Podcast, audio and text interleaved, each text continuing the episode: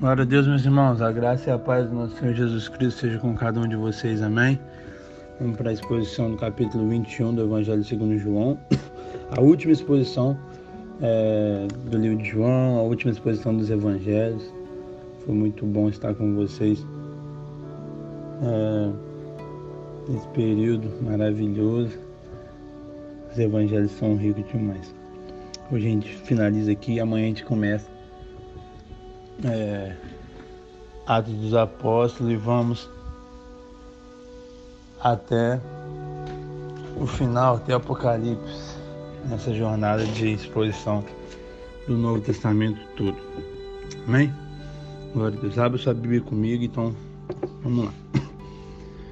Do 1 ao 3 aqui vai falar sobre uma pesca frustrada.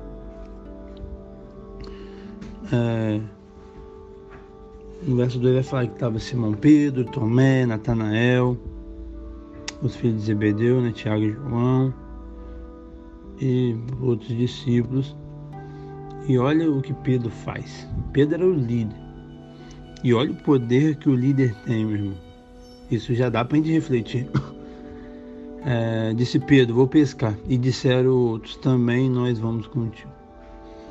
Depois a gente fala do, da parte C aqui do versículo, mas eu quero me deter aqui na A e a B. Então, meu irmão, o Pedro era um líder. Então ele foi e as pessoas vão atrás. O líder tem esse dom, esse dom de Deus. E o dom, meu irmão, ele é irrevogável.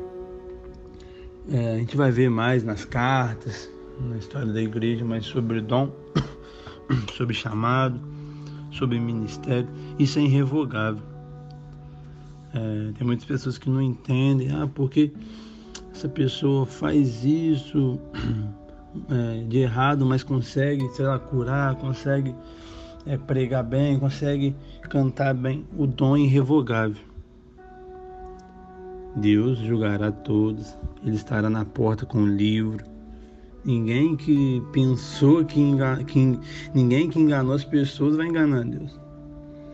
Mas o dom é irrevogável. E talvez pessoas que têm o dom de liderança, talvez nem mal intencionado não, talvez mesmo frustrado com a igreja, frustrado com Deus, frustrado com a vida, elas têm um poder de, de influenciar pessoas a também estar frustrado, a também desistir. Então, dois pontos que, que a gente tem que pensar. Primeiro, cuidado com esse tipo de pessoa pessoa talvez que você gosta, que você admira, é um líder, é uma líder nata e está te afastando do caminho do Senhor porque ela não acredita mais, porque ele não acredita mais aconteceu algo. Você tem que tomar cuidado, porque o líder influencia demais as pessoas. E outro, é você que tem um chamado de liderança. Meu irmão, quando você está no caminho do Senhor, as pessoas vão te acompanhar, mas se você for para outro caminho errado, as pessoas vão te acompanhar também. Você querendo ou não, mesmo você querendo sumir pelo mundo, querendo andar sozinho, as pessoas vão te acompanhar porque você é um líder, você é uma líder. Então, tome cuidado com cada atitude sua, porque você é referência. Amém? E aqui no verso, no, na parte C do verso 3 vai falar que eles nada apanharam. A noite toda apanharam, nada apanharam. E aí começa a revelação gloriosa de Jesus. Verso 4, Jesus aparece. Ao clarear da madrugada estava Jesus na praia. Mas os discípulos não conheceram ele. E aí no verso 5 Jesus faz uma pergunta. É, Jesus falou, filhos, tem alguma coisa para comer? Eles responderam não, secamente. Eles não tinham entendido que era Jesus. E aí Jesus dá uma ordem lançai a rede à direita do barco e achareis. Assim fizeram. E já não podia puxar a rede, tão grande era a quantidade de peixe. Glória a Deus. Eles estavam na beira na beira do da praia. Eles não tinham pegado a noite inteira e Jesus mandou. E eles obedeceram. Olha que coisa maravilhosa. Se fosse eu, se fosse você, com certeza a gente ia encher Jesus de argumentos. Falar, Jesus, mas como assim? Eu fiquei aqui a madrugada toda pegando, tentando pegar, não peguei. É, eu sou experiente na área, não peguei. Você não sabe, talvez você não sabe, Jesus, mas eu sou pescador, então eu sei que esses peixes aqui é, do Mar da Galileia, eles são propícios para pegar à noite, de dia, agora de manhã não pega, não adianta. Se fosse eu e você, a gente ia inventar um monte de motivo. Mas eles não inventaram, eles só jogaram. E o milagre aconteceu. Verso 7, João reconhece que era o Senhor. E, e, Simão, Simão Pedro viu, viu que é o Senhor, então ele colocou suas vestes, que eles estavam nu, ele estava nu, normalmente eles manuseavam as redes nu, quanto menos é, tecido para agarrar e tal, para impedir, é, eles ficavam nu, era hábito mesmo. Ele coloca a, a, a roupa e vai para o mar. E aí outros discípulos vêm no, bar, no barco puxando o peixe. E eles não estavam muito longe, estavam aqui 200 côvados. E ali eles saltam da terra e Jesus ali está com uma brasa acesa. Ele, ele tinha peixe, tinha pão. E Jesus fala para trazer o pão. Trazer o pão não, desculpa, trazer os peixes que eles acabam de apanhar. Aí Pedro foi lá, pegou a rede, 153 grandes peixes. E não rompeu a rede. Então isso aqui é outro milagre que a física não explica como um piso desse tamanho não rompeu aquela rede. Aí Jesus chama eles para comer. É, e ninguém perguntava, porque todo mundo já sabia que era Jesus. E aí Jesus tomou o pão, deu para eles o peixe. E aí João, que escreveu o livro, né, relata que era a terceira vez que Jesus tinha manifestado aos seus discípulos depois que morreu. Depois da morte e ressurreição. E aí que no 15 Jesus começa a interrogar é, Pedro. E você vai ver que Jesus fala, Pedro, tu me amas três vezes. A gente vai ler aqui. E aqui, é, por português, amar, é, só tem uma palavra. Só tem uma palavra. E talvez se você não entender o significado do grego, você não vai entender talvez o que aconteceu. É, no grego, a palavra amor, a palavra amar tem três significados. A primeira dela é eros, que é o amor do marido para sua esposa. A segunda definição é filéu, é um amor de amigo. E a terceira é ágape, o amor de Deus.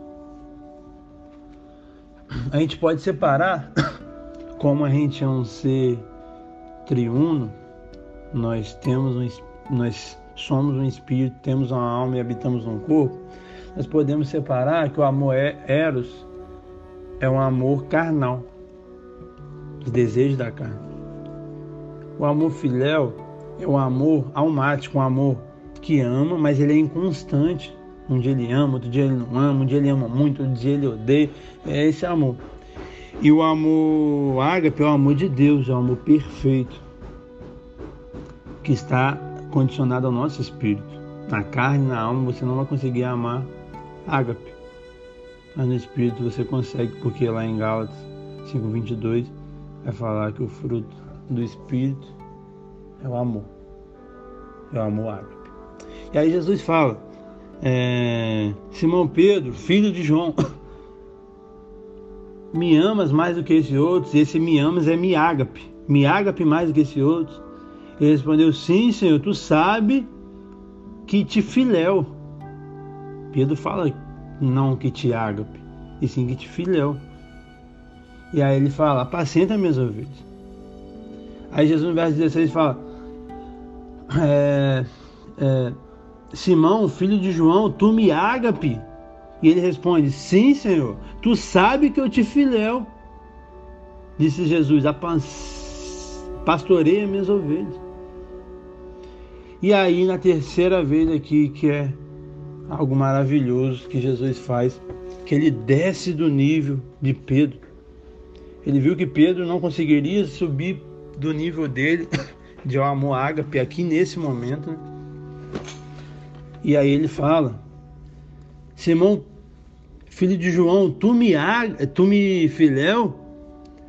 Pedro entristeceu porque era é, porque já tinha dito pela terceira vez Tu me amas e respondeu: Tu sabe todas as coisas, sabe que eu te filho.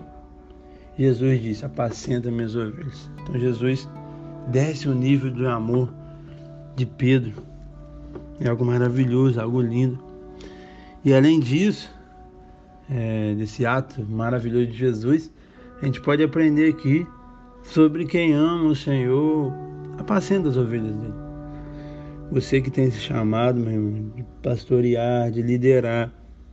Se você ama realmente o Senhor, você vai cumprir. Você pode tentar fugir de, de várias formas, se você ama, você vai cumprir. É mais forte. É mais forte.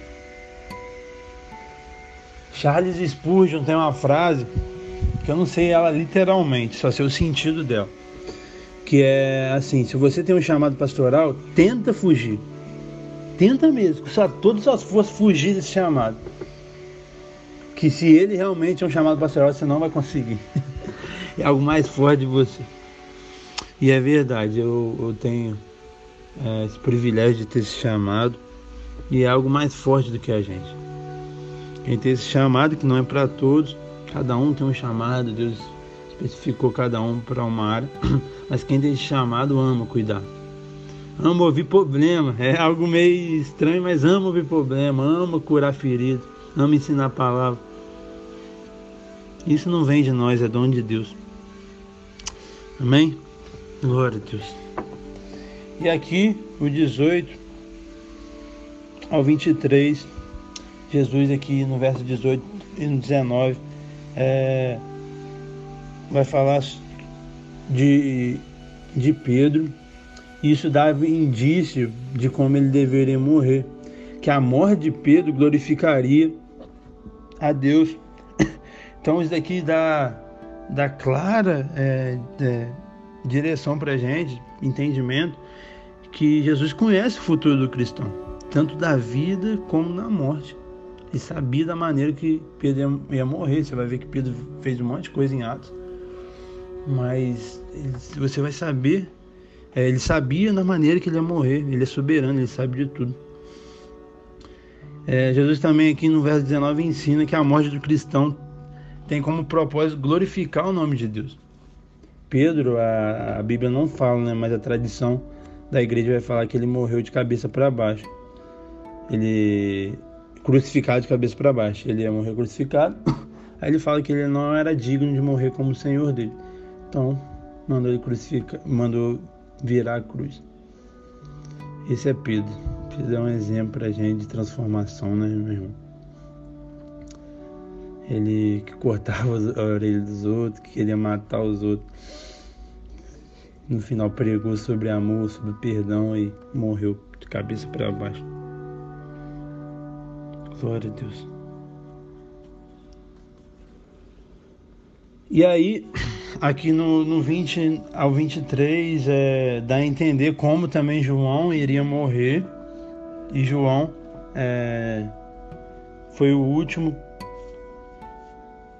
discípulo a morrer e foi o único que não teve morte de martírio. É, ele morreu na ilha de Patmos, é, de velhice mesmo. E aqui no 24, 25, e tiver a grandeza inesgotável do Evangelho. É, João, né? Carimba fala que este é o discípulo quem dá testemunho a respeito dessas coisas, que esqueceu sabendo que o seu testemunho é verdadeiro. E aí ele fala no 25: há porém ainda muitas coisas que Jesus fez, se todas elas fossem relatadas, uma por uma, creio que nem no mundo inteiro caberiam os livros que seria escrito. Glória a Deus. Deus é bom, meu irmão. Glória a Deus, foi muito bom, foi muito bom mesmo estar com vocês na exposição do, dos evangelhos. A gente aprendeu muito. É, para mim foi muito edificante, espero que para você também.